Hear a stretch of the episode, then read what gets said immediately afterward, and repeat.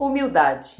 A humildade não está na falta ou no excesso do ter, porque ela é uma característica que independe do seu status e poder. É um comportamento, uma forma de ser, o modo como eu trato o outro, o respeito, o enaltecer. Ela não está na aparência, mas no interior de cada ser, expressada nas suas atitudes, revelada na leveza, no compreender.